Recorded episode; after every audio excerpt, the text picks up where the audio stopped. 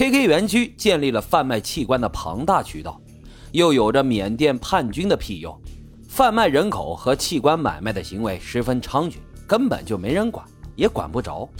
而编织了一张如此巨大罪恶之网的人，就是园区的主脑佘志江，一个被中国通缉了十多年之久的大恶人。人前是慈善家，人后是犯罪头目。这个佘志江啊，有两副面孔。佘志江一九八二年出生于湖南邵阳邵东县的农村，因为没上过什么学，很小的时候就来到了桂林，和亲戚学起了裁缝。还没学到东西呢，就放弃了。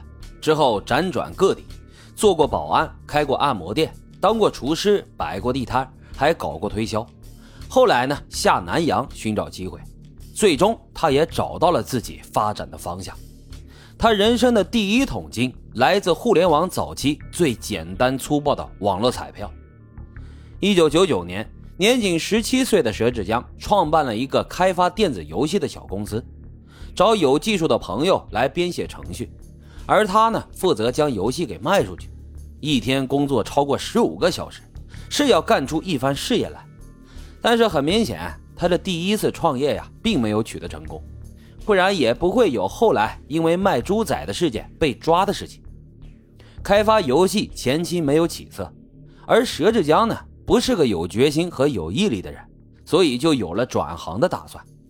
他有一次偶然听到消息，说福建的一个老板在东南亚搞游戏发了大财。佘志江蠢蠢欲动，这同样是搞游戏，他在国内没有任何反响，而别人却在东南亚发了大财。于是佘志江立马就抛弃了朋友，带着所有的积蓄四万块钱来到了菲律宾。不到两年的时间，佘志江还真的赚到了钱。但并不是，但并不是来自搞游戏开发，而是在网上搞非法赌博，而且捞金的主要对象还是中国人。尝到甜头之后，佘志江在网上做非法赌博就一发不可收拾，不仅在菲律宾招兵买马，还远程遥控在中国招聘的员工。从南下菲律宾开始，不到十年的时间，佘志江就已经有上亿的身价。之后。他以华商的身份掩饰自己，只字不提自己是靠着网上非法赌博发的家。不仅如此，佘志江还自行找到媒体来分享自己的事迹。什么事迹呢？他以赌博骗取钱财的事儿？当然不是了。他找媒体来采访自己，只是为了把他编造的华商有关的假名号给传播出去，并且表示自己啊是个大慈善家，做了很多公益的事业。比如给湖南邵阳老家捐钱修路、装路灯，为家乡的老人发放类似于退休金的养老红包，为村里的家家户户装太阳能，以及受灾时奉献爱心等等。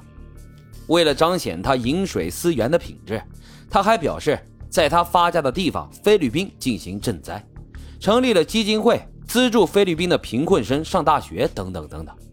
还有东南亚的其他国家在柬埔寨义务修寺庙。反正啊，这些事情呢，就是为了彰显他的慈善走进了全世界的千家万户。然而，佘志江的慈善行为是否属实，也没人调查研究。但他的高调作死却引起了中国警方的注意，进而也查出了他背后的黑色产业链。二零一二年，佘志江因为开设非法彩票业务被中国通缉。根据判决书显示，二零一二年到二零一三年。佘志江开设的星亚、万达、地苑、堂会等私彩平台，转入用于付款的银行卡资金累计高达二十一点八二亿元。为其提供帮助的八人多是来自湖南邵阳和广西桂林，于二零一三年十二月被逮捕，被判处重刑。而老板佘志江呢，因为一直身处菲律宾，全程都是在远程操控，成功躲避了中国警方的抓捕。在中国开展的非法业务被捣毁之后，佘志江将他的业务重点放在了菲律宾。他在菲律宾开设了养生水疗馆，但其实啊，还是打着水疗馆的名声，背地里还是做着网上非法赌博，以高薪骗取中国人来到菲律宾，其实呢是变相囚禁、搜刮劳动力为自己干活。很快，菲律宾警方因为严查严打网上非法赌博的行为，将佘志江的非法经营地一举捣毁。但这并没有让佘志江从非法赌博的泥潭当中走出来，他转战黄赌毒的天堂柬埔寨，在那里，他肆无忌惮的作恶，成为了全东南亚的毒瘤。为了在东南亚大展拳脚，佘志江于2017年加入了柬埔寨国籍，以佘伦凯的身份正式成为了柬埔寨公民。此次更名后，佘志江开始塑造自己光鲜的社会身份，摇身一变。变成了东南亚侨领、企业家、慈善家，在多个华人商会中担任名誉主席、荣誉会长等等，至少有十一个商会头衔。二零一七年九月，缅甸召开了一场第十四届世界华商大会，两千多名海内外华侨华商领袖出席了会议。佘志江高调亮相，在会上向缅甸灾区捐赠了两千万。会议期间。